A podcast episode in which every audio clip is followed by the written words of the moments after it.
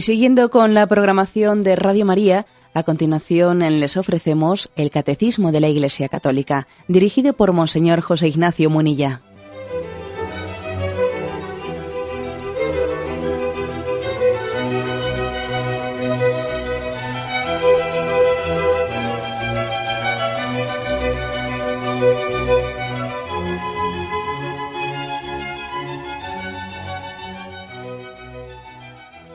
Cordial saludo a todos los oyentes de Radio María. Un día más, con la gracia del Señor, proseguimos el comentario del Catecismo de nuestra Madre, la Iglesia. Estamos en el punto 2782, dentro de la explicación de la primera invocación que tiene la oración que Jesús nos enseñó, la oración del Padre Nuestro. Y la primera invocación es sencillamente la palabra Padre. Padre. La verdad es que ayer comentábamos que esa palabra antes de ser una imploración, ¿eh? implorar en el sentido de petición, antes que nada es una palabra de admiración, de bendición, de adoración. ¿eh? Antes que ser imploración, antes que empezar a pedir, antes que la oración del Padre Nuestro entre en concreto en las oraciones, en las peticiones, santificado sea tu nombre, venga a nosotros tu reino, hágase tu voluntad, etcétera, etcétera. Primero, antes que implorar, se admira, se goza, adora de que Dios exista, de que Dios sea. ¿eh? Esto es importante, ¿eh? porque de lo contrario invertimos el orden de, de, las palabras que Jesús nos enseñó. Y bien, dando un paso más, este punto 2782 dice, podemos adorar al Padre porque nos ha hecho renacer a su vida al adoptarnos como hijos suyos en su Hijo único. Luego seguimos leyendo, me quedo en esa primera expresión. Podemos adorar al Padre porque nos ha hecho renacer a su vida. Vamos a ver. Dice podemos. afirma que podemos. Y bueno, alguno pensaría que la primera reflexión es que debemos de hacer lo que el catecismo de la Iglesia nos dice, tenéis que rezar, es una obligación nuestra, de todo cristiano, todo cristiano debe de. Ojo, antes de hablar del deber de, de la obligación moral, es que hay una reflexión previa, ¿eh? más definitiva que el deber moral. Es que, no me refiero a que debamos de hacerlo, es que podemos hacerlo. Es que una criatura puede adorar a Dios. Vamos a ver. Es que eso, eso es posible. Es posible. Vamos a ver, una hormiga, una hormiga puede adorar a un hombre. ¿Cómo va a adorar una hormiga a un hombre, no? Perdonad el ejemplo. Entonces, un, hombre puede adorar a Dios, o sea, es decir, antes de hablar de, de que Jesús nos pidió que dásemos de la obligación moral que tenemos, antes que eso, dediquémosle un poco de tiempo a sorprendernos, admirarnos de que podamos hacerlo, o sea, de que sea posible adorarle a Dios. Porque claro, ya sabéis aquella famosa pregunta que hacía Aristóteles siglos antes que Jesucristo, y Aristóteles, con mucha lógica, dice, a ver, ¿podemos tener amistad con Dios? Y Aristóteles responde, no, hombre, ¿cómo vamos a tener amistad con Dios? Para poder tener amistad hace falta una cierta igualdad. Entonces, con Dios no existe esa cierta igualdad, con lo cual, con Dios no se puede tener amistad. Concluía Aristóteles, ¿no? Siglos antes que Jesucristo. Y su razonamiento es que es muy lógico. Es muy lógico. O sea, sin, sin haber conocido a Jesucristo, sin haber conocido el don de la misericordia por el que Dios viene a nosotros, entonces uno dice, ¿cómo va a tener yo amistad con Dios? Vamos a ver. ¿Cómo va a tener una, hormiga amistad conmigo? ¿Mm? su razonamiento era lógico. ¿eh?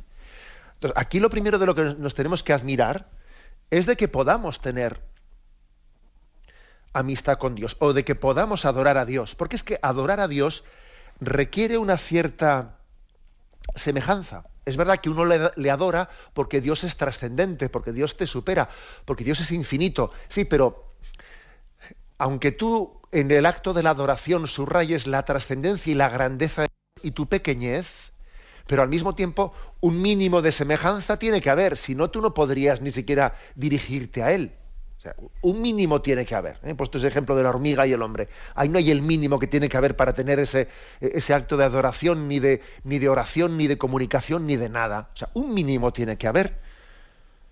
Y claro, ese mínimo supone que hemos sido creados a su imagen y semejanza y por eso podemos tener ese acto de dirigirnos a Él adorándole.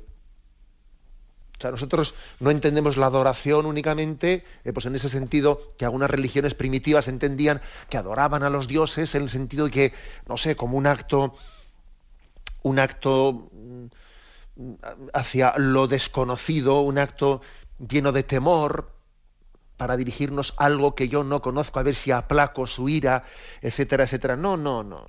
Ese no es el sentido cristiano de la adoración. O sea, para poder tener adoración a Dios supone tener un conocimiento de su amor, supone participar de una intimidad, supone decir qué grande es Dios, qué bueno es Dios, ¿no?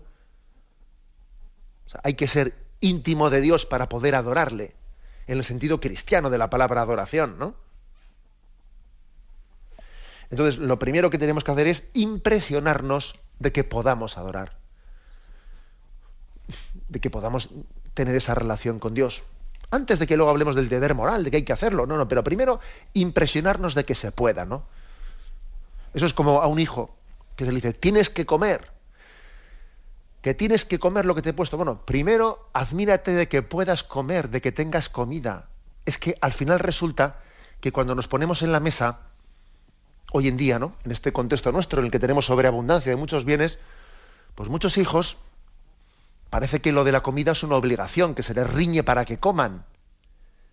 Pero bueno, es que antes que eso, lo que tenías que estar es agradecido, infinitamente agradecido por tener comida, por poder comer. Algo así pasa con nosotros en nuestra relación con Dios. Hablamos siempre de la oración en términos de deber, pero hombre, si lo impresionante es el poder hacerlo. Bien, así comienza este punto del catecismo. ¿eh? Y seguimos un poco más adelante. Dice, podemos adorar al Padre porque nos ha hecho renacer a su vida al adoptarnos como hijos suyos en su único hijo. Bueno, entonces dice, bueno, ¿por qué podemos? ¿Cuál es la explicación de que podamos hacerlo? De que, esa, eh, de que ese dirigirnos al Padre no sea eh, pues una, un sueño nuestro. No, no, no es un sueño, es una realidad. Porque ha habido un puente trazado entre Dios y nosotros. ¿Y cuál es la explicación? Bueno, pues aquí la tenemos en Cristo. Se nos remite al punto 2667, donde ahí se explicaba con más detalle. ¿no? Dice, el bautismo hace de nosotros miembros del cuerpo de Cristo. Por tanto, somos miembros los unos de los otros. El bautismo incorpora a la iglesia. O sea, es decir, podemos adorar porque somos miembros del cuerpo místico de Cristo para poder adorar al Padre, de esta adoración cristiana, porque Cristo es el adorador del Padre, Cristo adora al Padre, entonces para que yo pueda adorar al Padre tengo que ser miembro de ese cuerpo místico de Cristo. ¿Qué es esto del cuerpo místico de Cristo? Bueno, hemos tenido ocasión en algún momento de explicarlo, pero yo mm, me atrevo a hacer un, un breve resumen, ¿no? Cristo es el verbo, la segunda persona de la Santísima Trinidad, que en su encarnación, en su encarnación, asumió una naturaleza humana. Se encarnó en las entrañas de María Virgen y tomó una naturaleza humana. Y en esa, al unirse a su naturaleza humana, al ser, al asumir esa persona divina, la naturaleza humana y a ser hombre para siempre, porque por cierto, no es que Jesucristo se hiciese hombre durante 33 años que estuvo aquí entre nosotros y luego aquí dejó su disfraz de hombre y volvió al cielo, no, no, o sea, se hizo hombre por toda la eternidad. Jesucristo no volvió como había, había venido, no, volvió al cielo hombre para siempre. Entonces, si en esto hemos meditado suficientemente, a veces nos pensamos que la encarnación es, bueno, pues Dios viene aquí, coge nuestra naturaleza humana, experimenta lo que es ser hombre y dice, bueno, ya tengo suficiente. Ahora ya aquí dejo mi naturaleza humana y me vuelvo al cielo. No, no es eso. No es eso. Dios ha unido la naturaleza humana para siempre. Y, no únicamente se ha unido físicamente ¿no? a esa naturaleza humana que ha tomado las entrañas de la Virgen María, sino a toda naturaleza humana. O sea que de alguna manera Él se ha unido a todos nosotros o sea, que estamos mi naturaleza humana, esta carne y esta sangre que a veces me dan tantos quebraderos de cabeza, ¿no? Que tanto me hacen sufrir, porque es verdad que nuestra condición eh, también carnal y corporal nos hace sufrir, ¿no? También nos da grandes alegrías, pero nos hace sufrir, ¿no? Esta condición mía eh, está unida a Jesucristo. Él ha tomado una naturaleza humana que ahora está glorificada con, eh, porque está íntimamente unida, ¿no? Hipostáticamente unida, se dice, ¿no? pues a Él por toda la eternidad, y también mi naturaleza, o sea, todo hombre está unido a Dios. ¿Mm? Y en ese sentido hay un cuerpo místico, porque se ha unido a toda la naturaleza humana. Hay un cuerpo místico de Cristo. El cuerpo físico de Cristo es el que es, pero San Pablo habla en estos términos de cuerpo místico. E igual que Jesucristo abrazó la muerte, abrazó su cruz, al abrazar su cruz, abrazó todas nuestras cruces. En esa cruz del Calvario, Cristo al abrazarla, abraza mis cruces. Por eso, cuando adoramos la cruz, la adoramos con un sentido muy especial.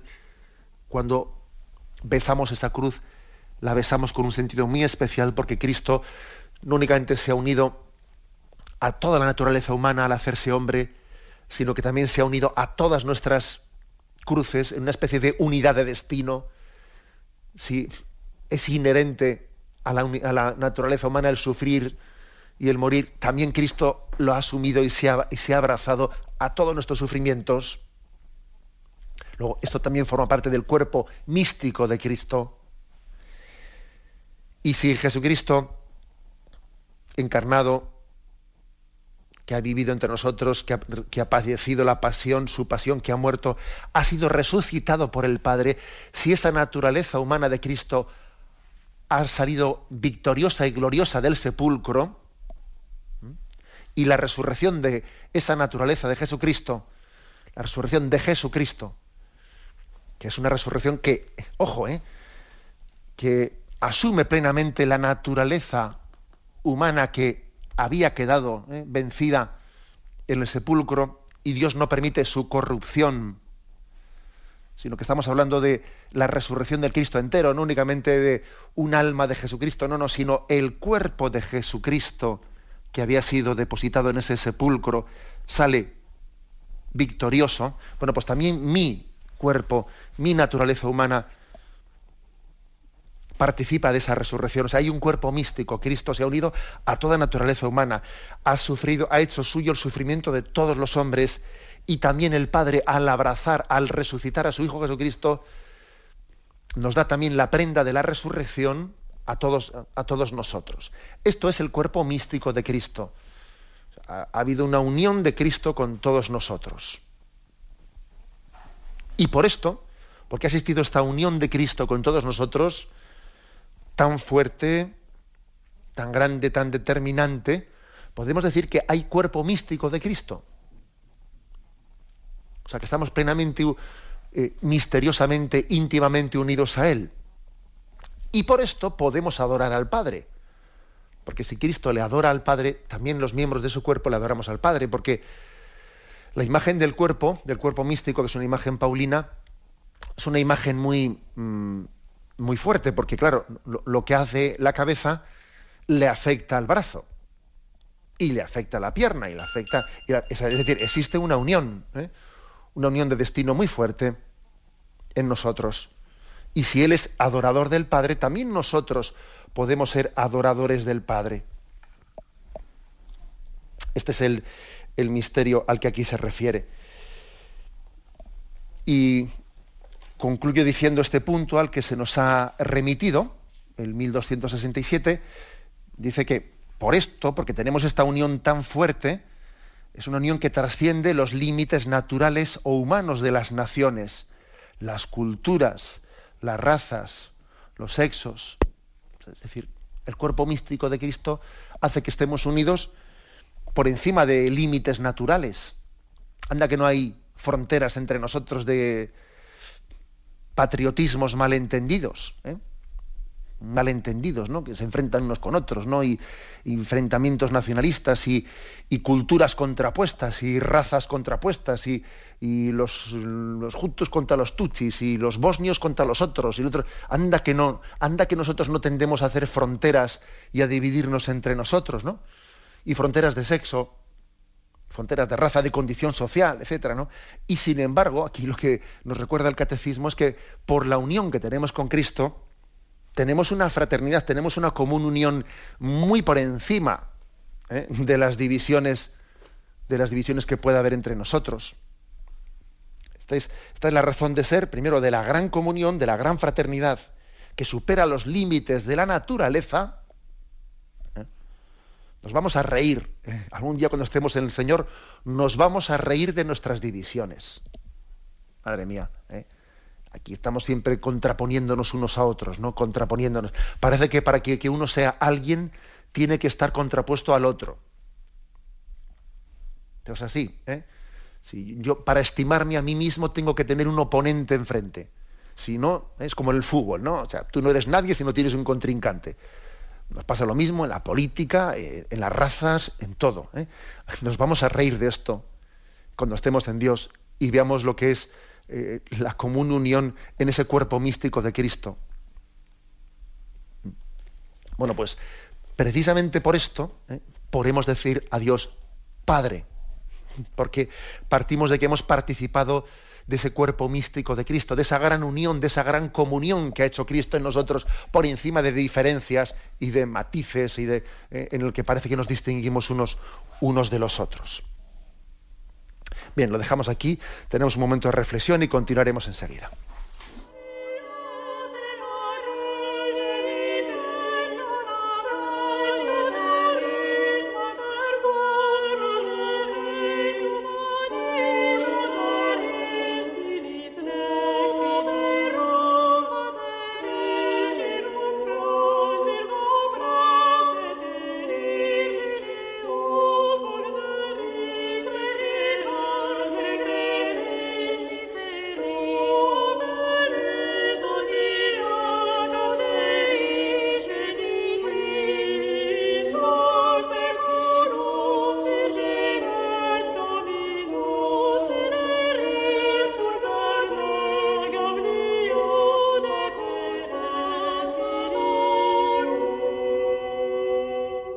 Continuamos en la explicación de este punto 2782. Eh, eh, en la intervención anterior hemos dicho, podemos, por la gracia, por la incorporación a Cristo, a su cuerpo místico, podemos mm, adorar al Padre junto con Cristo. Y continúa explicando, por el bautismo, nos, eh, por el bautismo nos incorpora al cuerpo de su, de su Cristo y por la unción de su Espíritu que se derrama desde la cabeza a sus miembros, hace de nosotros Cristos. Aquí vienen dos citas. La primera de San Cirilo de Jerusalén y la segunda de San Cipriano. Dios, en efecto, que nos ha destinado a la adopción de hijos, nos ha conformado con el cuerpo glorioso de Cristo. Por tanto, de ahora en adelante, como participantes de Cristo, sois llamados Cristos, con todo derecho. Y dice San Cipriano, el hombre nuevo que ha renacido y vuelto a su Dios por la gracia, dice primero, Padre, porque ha sido hecho hijo. Bueno, en esta segunda parte del punto, que nos faltaba por explicar, se nos dice que esa incorporación ¿eh? al cuerpo místico de Cristo, que nos permite adorar al Padre, tiene lugar por un signo sacramental, que es por el bautismo. ¿eh? Por un signo sacramental.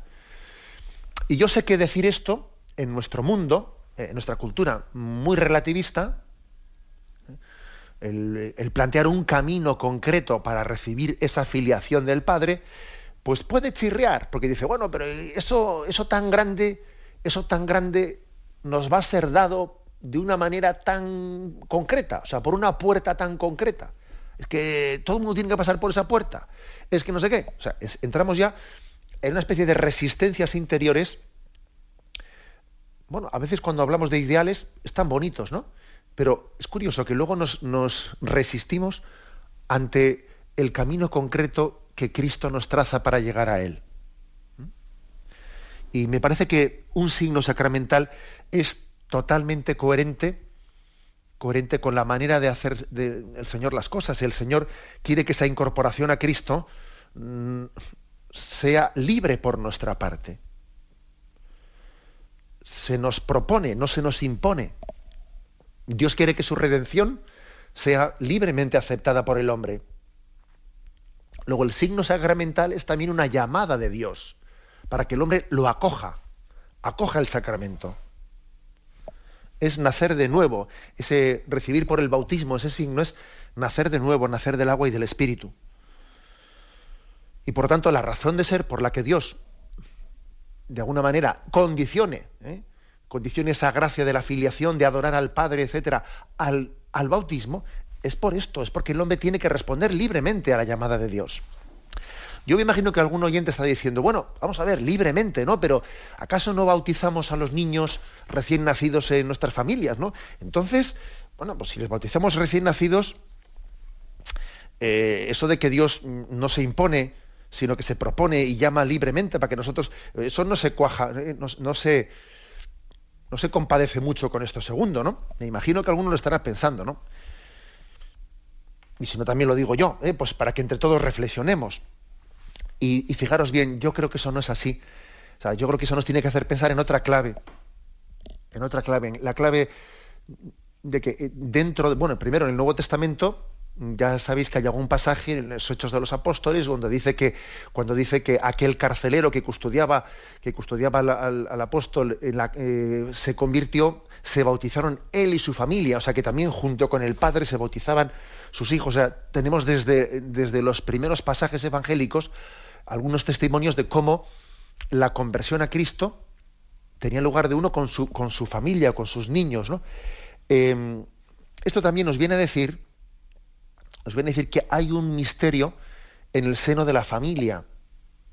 O sea, en nuestras familias hay una unión de destino muy grande hasta el punto de que Dios ponga en manos de los padres eh, la capacidad, la posibilidad de ofertarles a, sus hijos, ¿no? De una manera ya muy introducida, de introducirles incluso, ¿no? No solo de ofertarles, sino de ofertarles introduciéndoles el camino de la salvación, cosa que fuera de la familia no podría hacerse. No sé si tenéis, eh, vamos, si os acordáis o tenéis noticia de un episodio que es muy significativo que ocurrió eh, allí después de la Segunda Guerra Mundial. Hubo una familia de judíos que fueron exterminados por los nazis y pudieron hacer escapar su, niño, su bebé, eh, dárselo, en, eh, entregárselo a una familia católica eh, que pudo educar a ese niño. Y entonces esta familia se acercó a, un tal Carol Boitila, nuestro queridísimo Juan Pablo II, y le hizo la consulta de si mm, debían de bautizar a aquel niño. Y entonces Caraboltira les dijo que no, que no lo bautizasen, ¿eh? porque aquella familia judía que había salvado ir extremis antes de ser sacrificada por los nazis, que había salvado a ese niño, eh, había pedido que ese niño, bueno, o se interpretaba implícitamente, ¿no? que ellos deseaban que su hijo fuese, eh, fuese educado conforme a su, a su fe judía con lo cual adoptado por esa familia cristiana, sin embargo, tenía esa especie de mandato implícito de los padres de que fuese educado en la religión judía. Y así se lo dijo Carol Boitila a aquella familia católica, y así lo hizo. Lo cual, fijaros bien, lo cual para mí es un episodio muy interesante, muy interesante, para que nos demos cuenta hasta qué punto el, el principio de que la familia, en la familia Dios nos da una autoridad moral tan grande sobre los hijos, o sea, hay una unidad de destino tan grande dentro de la familia. Es verdad que luego cada uno tiene una libertad propia dentro de la familia, eso es verdad. Al final no va a ser juzgada la familia Aguirre, la familia Fernández, no, será juzgado ante Dios cada uno de sus miembros. Pero es verdad que mientras tanto, mientras que comparecemos ante Dios, hay una unidad de destino tan grande entre nosotros que esto permite que los padres ofrezcan introduciendo a sus hijos el camino de la salvación. Y eso no es contradictorio con lo anterior que hemos dicho, ¿eh? porque la familia es, podríamos decir claramente, una, una excepción, es el camino por el que Dios tiene de llegar a nosotros. Es como remarcar la, la iniciativa de Dios, que nos quiere antes de que nosotros le hayamos elegido a Él. Dios te ama antes de que tú le hayas amado a Él. Y hay unos padres que quieren para ti el bien y te ofrecen el bien antes incluso de que tú lo hayas elegido. Bien, he hecho este pequeño excursus. ¿eh? Perdonad que cierro el cursos y vuelvo para atrás, que no quiero salirme. Esto lo decía a propósito, que, claro, yo estoy remarcando que esa incorporación a Cristo se nos, se nos ofrece por el signo sacramental del bautismo pidiéndonos permiso para que Dios entre en nuestras vidas. Él no, se, él no se impone, Él se propone y Él nos pide que nazcamos de nuevo, que volvamos a nacer del agua y del Espíritu, abriéndonos al don del Espíritu Santo. De esta manera podemos ser incorporados a ese cuerpo místico y podemos adorar al Padre. Bueno, pues bien, dicho esto, aquí el catecismo dice, bueno, ¿y esto cómo, cómo acontece en, el, en el bautismo? Pues en el bautismo recibimos la unción, la unción del Espíritu Santo.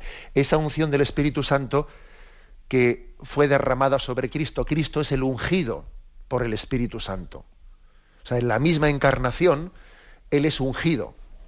Hace poco hubo un oyente que hizo una llamada diciendo, bueno, es que tenemos que interpretar que en el bautismo de Jesús en el río Jordán, en ese momento cuando la paloma se posa sobre Cristo, hay que interpretar que en ese momento Él es ungido por el Espíritu Santo. Hombre, no, no.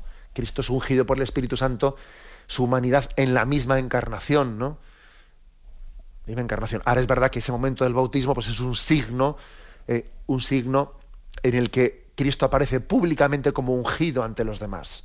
La unción del Espíritu que tuvo lugar de una manera oculta en el seno de la Virgen María, sin embargo, tiene como eh, una visualización pública en ese bautismo del río Jordán.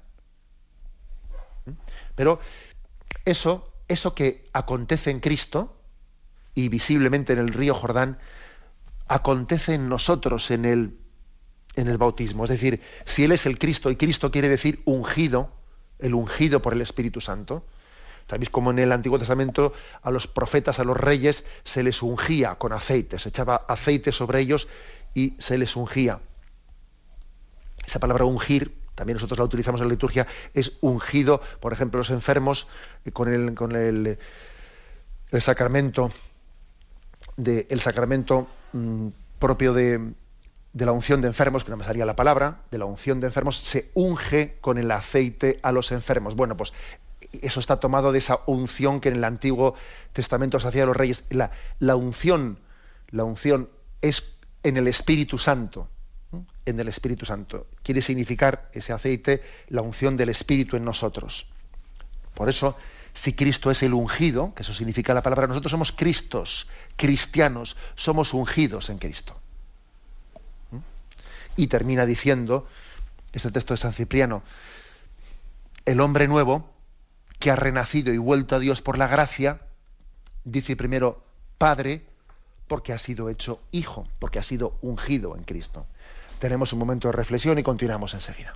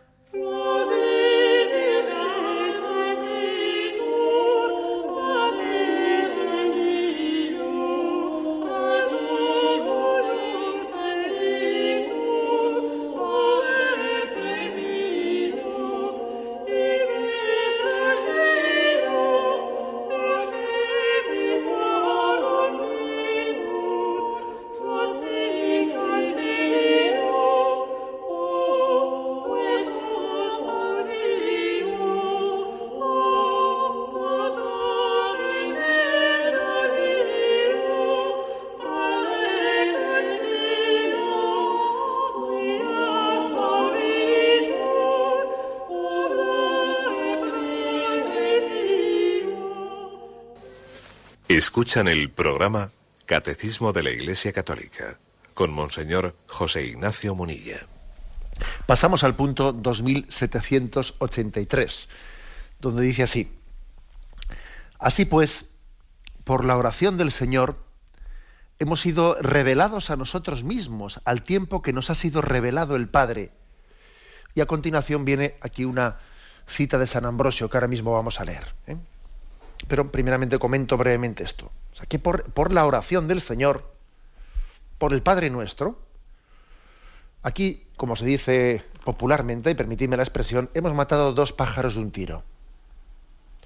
O sea, no únicamente hemos conocido cómo es Dios, quién es Dios, sino que también hemos, hemos podido descubrir quién soy yo. O sea, se nos ha revelado nuestra, nuestro propio ser, nuestra propia vocación. Esto está muy eh, subrayado y aquí, se nos, aquí nos remite en una cita el catecismo aquella afirmación tan central, que algunos dicen que fue la afirmación más central del el Concilio Vaticano II, la Gaudium et Spes, allí en el capítulo 22, ¿eh? la Gaudium et Spes decía, en realidad, el misterio del hombre solo, solo se esclarece en el misterio del Verbo encarnado porque Adán, el primer hombre, era figura del que había de venir, es decir, Cristo nuestro Señor. Cristo, el nuevo Adán, es la misma revelación del misterio del Padre y de su amor. Manifiesta plenamente el hombre al propio hombre y le, le descubre la sublimidad de su vocación. Nada extraño, pues, que todas las verdades hasta aquí expuestas se encuentren en Cristo, su fuente y su corona. Aquí la frase clave es esta, ¿no? Que en Cristo se manifiesta el hombre al propio hombre. O sea, que yo mismo no me conozco. Es que el, problema del hombre es que tiene que responder a la pregunta, ¿quién soy yo? ¿Qué pinto en esta vida? ¿Yo para qué he venido aquí? ¿Cuál es el destino? esa es una, una pregunta muy esencial, ¿no? Es imposible ser feliz sin tener respuesta para esa pregunta. Nos hemos dado cuenta hasta qué punto alguien que no ha conocido a sus padres y que, bueno, por lo que fuera no les conoció, fue adoptado, lo que fuere, ¿no? Ahí tiene un, pasaje de su vida que necesita mm, poder afrontar y, y, necesita poder saber qué ocurrió, qué fue de él, de dónde partió, ¿no? O sea, pues para para hacer la paz con su vida, para, aceptarse a sí mismo, para encontrar el sentido de su vida. Bueno, pongo un ejemplo que es mínimo, mínimo, porque esto no tiene ni comparación con lo otro, pero pues muchísimo más todavía somos nosotros en el sentido de que, digamos, no es ya que hubo una familia que me dio una adopción, porque eso puede ser un poco mínimo, ¿no? conocer qué, circunstancias hubo en esa familia pues para que me entregase en adopción o la otra. No, no, aquí es que estamos hablando de algo mucho más radical, mucho más ontológico, es decir, ¿yo de dónde vengo? ¿Qué sentido tiene esta vida? ¿Yo qué pinto aquí? O sea, ¿por qué, por qué existo? ¿Para qué existo? es que estas son preguntas muy, muy, muy importantes, ¿no? Pretender construir la felicidad de la vida sin tener respuesta a esto, madre mía, es que es imposible. Y entonces eh, es, clave esta frase, ¿no? Es que Jesucristo no solo me revela al Padre, no solo es el revelador del Padre, no viene a darme una gran noticia de, que, de, que, yo también estoy llamado a compartir la filiación de Jesucristo, es que al hacer eso, de paso, ¿eh? de paso, si me permitís esta expresión, ¿no? De rebote, es que nos descubre a nosotros mismos, es decir, nos enseña una, nuestra propia vocación, yo estoy aquí porque he sido querido por Dios. Yo no soy fruto de una casualidad. Yo no soy... Y, saber que yo existo porque he sido querido y porque soy amado, eso es muy importante en la vida. porque yo cuando, cuando amanezco por la mañana tengo una razón para luchar, tengo una razón para afrontar la vida. Porque Dios me quiere y porque estoy aquí, porque formo parte de un proyecto de amor de Dios. Él sabe más, Él dirige los hilos de la historia. Él me quiere, Él me ha traído aquí para algo. es muy importante esto, ¿eh? que, aquí hay dos, como he dicho antes, es un poco en, lenguaje no pues muy popular, que aquí matamos dos pájaros de un tiro, que no solo Cristo nos, nos concede conocer al Padre, es que así yo resuelvo mi, mi duda de identidad, que no, hay, que no hay duda más grande en esta vida que la propia identidad, que quién soy yo. Yo soy querido por el Padre y soy querido por el Padre en Jesucristo. Y Dios pensó en mí desde toda la eternidad. Me ha querido desde siempre y ha pensado en mí, en Cristo. Y me ha hecho partícipe de esa filiación. Si, si Cristo es hijo del Padre, Él ha querido que yo también participe de esa filiación. Por eso repito la famosa frase del Concilio Vaticano II, que algunos dicen que, que el entonces obispo Carol Boitila eh, fue uno de los grandes mentores de, esta expresión. Eh, eso también, lógicamente, esa afirmación hay que hacerla pues, con todo un estudio eh, de cuál fue el origen de, este documento, pero está claro que Juan Pablo II, entonces Karol Wojtyla, obispo polaco, fue uno de los grandes redactores de la Gaudium et Spes de este documento, que afirma, repito en esta frase emblemática, que Cristo manifiesta plenamente el hombre al propio hombre. Yo aprendo qué es el hombre al ver, a, al ver a Cristo. Si yo no lo hubiese conocido a Cristo, no me enteraría de lo que es ser hombre plenamente. Por eso no hay verdadero humanismo sin Jesucristo. Sin Jesucristo, los humanismos hacen aguas, tarde o temprano, más temprano que tarde. Esto es pues una, una afirmación ¿eh? importantísima del Concilio Vaticano II. Y nos descubre la sublimidad de, nuestra vocación. Bueno, y dicho esto, ahora se nos ofrece la cita de San Ambrosio. Preciosa, impresionante, como toda esta gran riqueza de santos padres que nos ofrece el catecismo. Tú, hombre, no te atrevías a levantar tu cara hacia el cielo. Tú bajabas los ojos hacia la tierra y de repente has recibido la gracia de Cristo todos tus pecados te han sido perdonados. De siervo malo te has convertido en buen hijo. Eleva pues los ojos hacia el Padre que te ha rescatado por medio de su Hijo y di, Padre nuestro. Pero no reclames ningún privilegio. No es Padre de manera especial más que de Cristo, mientras que a nosotros nos ha creado. Di entonces también por medio de la gracia, Padre nuestro, para merecer ser hijo suyo.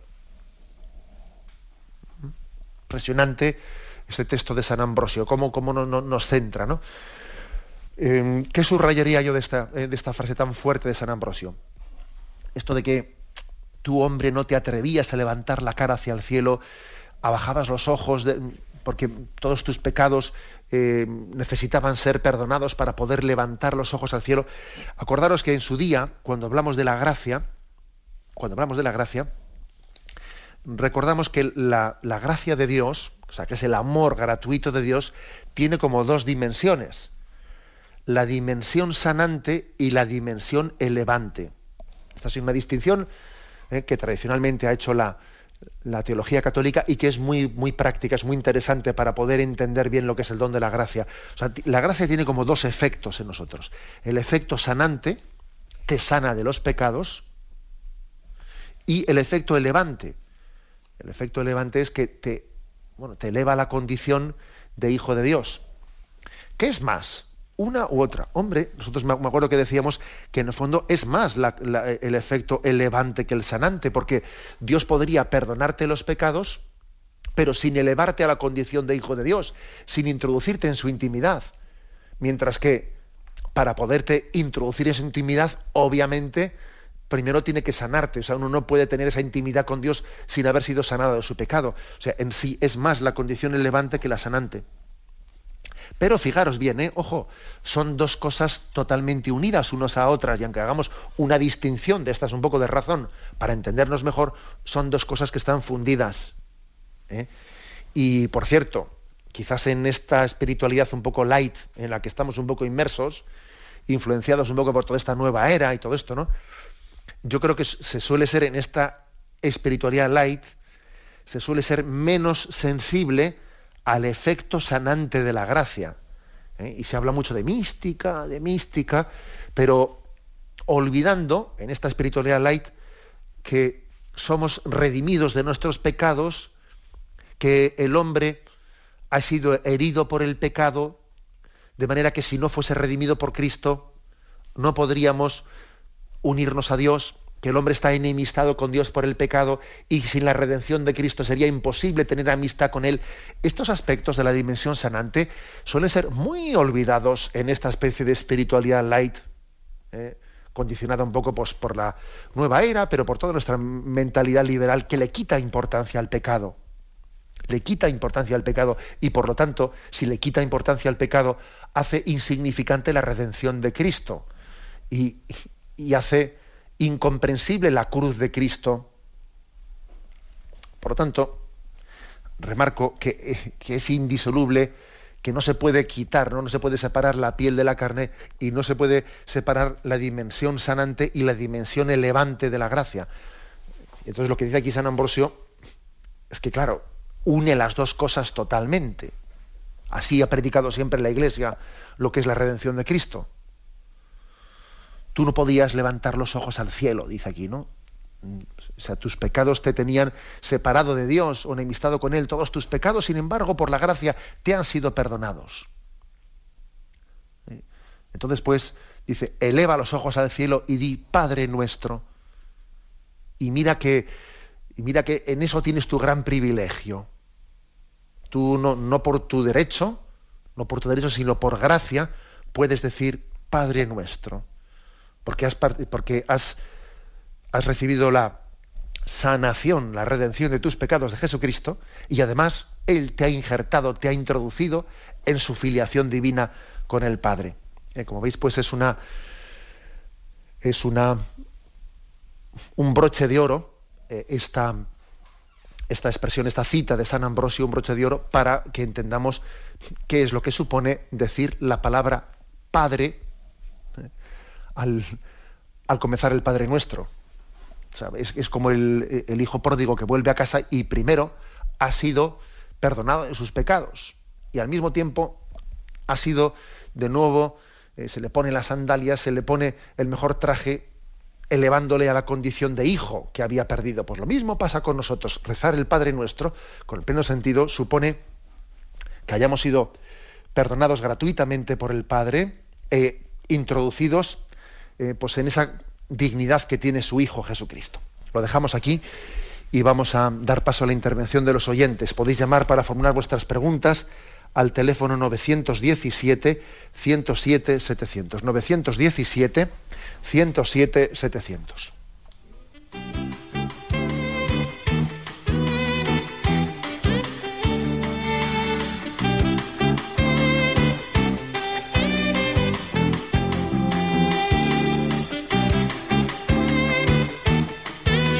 Radio María le ofrece la oportunidad de recibir en su casa sus programas favoritos. Ahora lo puede hacer a través de nuestra página web www.radiomaria.es o bien llamándonos al 917 107 700. Pídanos el programa que más le interesa en cualquiera de sus emisiones, especificando el día y la hora que lo ha escuchado. Solo nos tiene que decir si lo quiere en CD de audio o CD o DVD en MP3. Haga su solicitud en el 917 107 700 y en www.radiomaria.es. Radio María, más cerca de usted.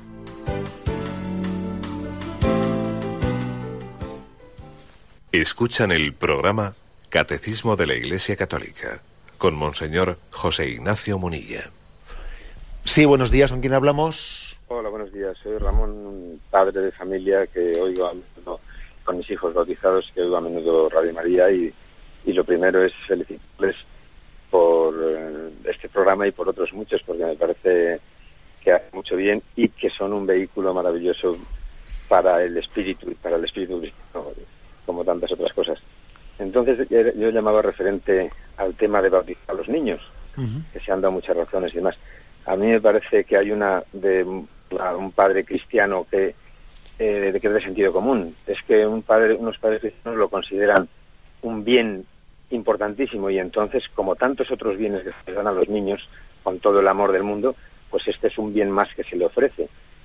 Este sentido, como muchísimas otras cosas, como una cultura determinada y tal, cuando sea mayor, efectivamente, tiempo tendrá el hijo de libremente determinar si se sigue adhiriendo a ese, a ese bien o no. Es que esto incluso se da en cosas más anecdóticas, como por ejemplo, un aficionado al Real Madrid, pues incluso apunta como socio al Real Madrid a su niño pequeño y no le ha preguntado, pues porque lo considera una interesante. En ese sentido era lo que quería comentar, que me parece, hay muchísimas más razones, tal y tal, pero simplemente por la razón de sentido común de que los padres lo consideran el más grande que pueden tener y que se lo ofrecen a su hijo como, como tantos otros. De acuerdo.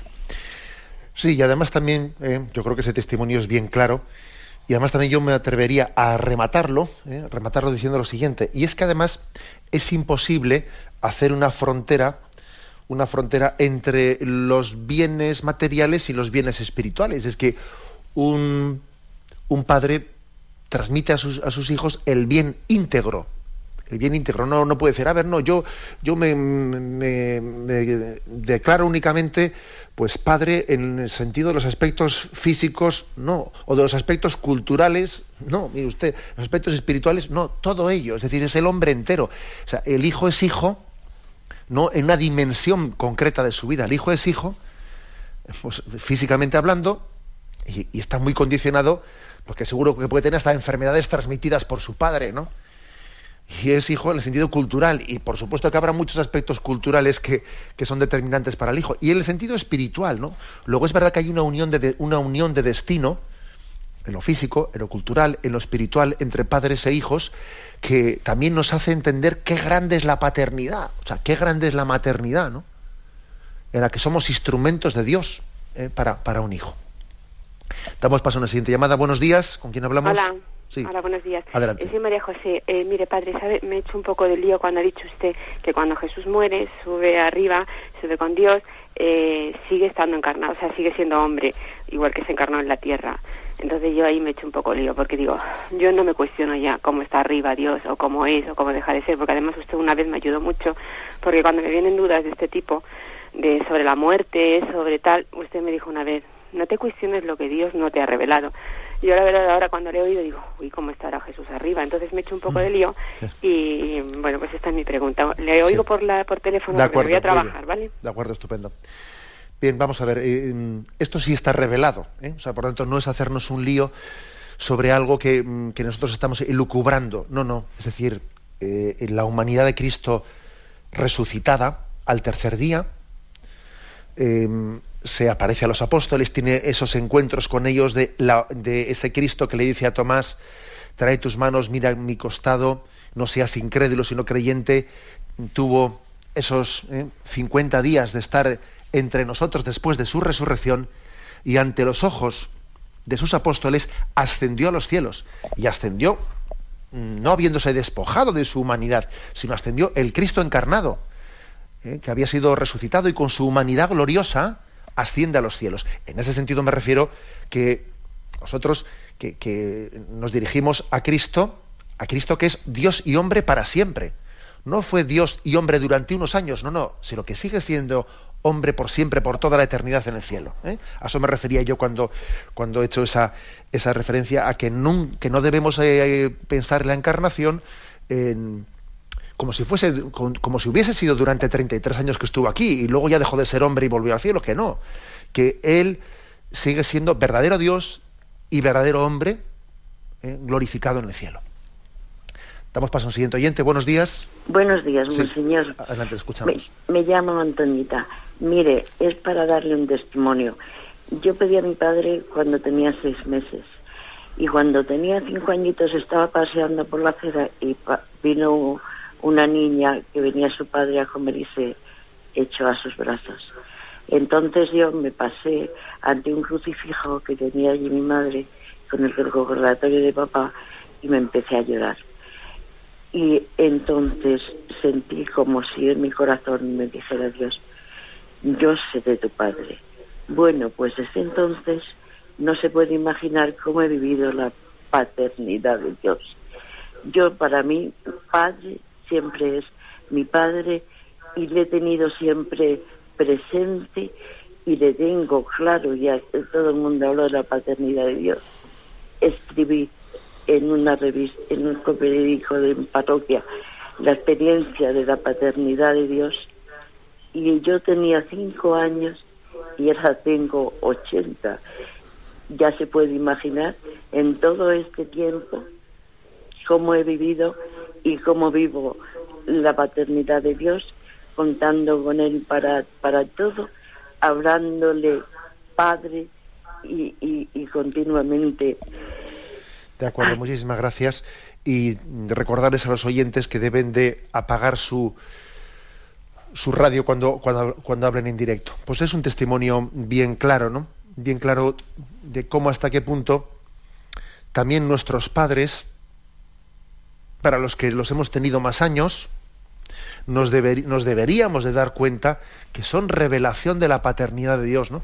A veces, es curioso, a veces hace falta una ausencia como tuvo pues esta oyente para caer en cuenta de esa presencia de la paternidad de Dios. Al faltarle su padre, pues abrazó plenamente la paternidad de Dios. No, sé tú mi padre, ¿no? Como decía Santa Teresa de Jesús cuando falleció su madre, se abrazó a una imagen de la Virgen María, sé tú mi madre, sé tú mi madre. Lo curioso es que los demás, los que tienen padre o tienen madre, igual les falta o nos falta, ¿eh? nos falta hacer, eh, o sea, caer en cuenta de que ese padre, esa, madre que tenemos es una eh, un signo, una, sí, un signo, una señal, un sacramento. Entre comillas, ¿no? Un sacramento de la paternidad de Dios. Y esto es importante, creo que eh, el testimonio del oyente nos tiene que hacer a todos pensar, tanto a los que también perdieron como ella, el padre y la madre, o los que lo tienen. Porque teniéndolo, están también ellos llamados a experimentar a Dios como Padre a través de su Padre de la Tierra o su Madre de la Tierra como signo ¿no? de esa paternidad de Dios. Damos paso a un siguiente oyente. Buenos días. Buenos días, monseñor. Sí, adelante, escuchamos. Mire, yo tengo seis, seis nietos de una hija. Esto, el, último tiene seis meses y el mayor tiene doce años. Y todos han sido bautizados como Jesucristo en agua. O sea, han sido metidos en el agua como, como lo hacía Jesús. Y aparte de eso ha tenido tres abortos. ¿Qué le parece? ¿Qué hija tengo? O sea que han sido bautizados dentro de un bañito de agua. ¿Lo entiende usted? Sí, lo entiendo, sí, le, respondo. Yo creo que no, no le dé usted mayor importancia a si el bautismo ha sido por inmersión o, o, se les ha derramado agua sobre la cabeza. Creo que, bueno, los signos, signos son, ¿eh? signos son y sería un poco desproporcionado el hecho de que bueno pues al bautismo le diésemos mayor valor si está hecho por inversión o está hecho por bueno hay que decir que la tradición de la iglesia mm, las dos formas han sido utilizadas indistintamente luego no se puede decir que tenga más valor eh, o menos valor el bautismo por, pues, por inversión o por el derramamiento de agua lo importante es el significado claro eh, el significado y el agua es signo de la vida allí donde no hay agua, hay, hay, desierto, hay muerte, ¿no? Se dice, a ver, en, Marte hay agua, no hay agua, o sea, es decir, y esa es la pregunta detrás de ello, ¿hay vida o no hay, o puede haber vida o puede no haber vida? Porque si no hay agua, olvídate, o sea, es imposible que haya vida. El agua es signo de la vida y al mismo tiempo también el agua es signo de la purificación. O sea, somos lavados, ¿no? Somos lavados, por lo tanto, en ese ser lavado, ser limpiado y en ese dar nueva vida, eso es lo que simboliza el agua. Indistintamente que sea por inversión ¿eh? o sea derramada, es, la llamada a nacer de nuevo, a nacer en, una nueva vida. ¿eh? Bueno, esto creo que es, eh, creo que es lo importante. Quizás el, hecho de que se haga en algunas ocasiones el bautismo por inmersión, o sea, metiendo al niño dentro o dentro del agua o al bautismo si es una piscina bautismal grande, ¿no? pues en ese caso se remarca más el aspecto de, ser sepultado con Cristo para nacer a una vida nueva. ¿eh? También tiene ese sentido, igual que en el Mar Rojo, ¿eh? quedó sepultado el ejército del, faraón y nació y salió de él victorioso el pueblo de Israel, también este símbolo ha solido ser utilizado para hablar de la inmersión en el agua y nacer, o sea, es decir, se sepulta el hombre viejo y renace el hombre nuevo. Pero como digo, toda esta simbología, lo que no, o sea, lo que no podemos es bueno, pues no, hagamos de ella una especie de superstición, ¿eh? si, si, uno se ha bautizado de una manera o de la otra, que como si hubiese recibido un distinto sacramento. ¿eh? Siempre los signos, signos son, ¿eh? y hay que recibirlos pues con, bueno, pues con fe y con el sentido que la Iglesia les da cuando los celebra. Tenemos el tiempo cumplido, me despido con la bendición de Dios Todopoderoso, Padre, Hijo y Espíritu Santo. Alabado sea Jesucristo.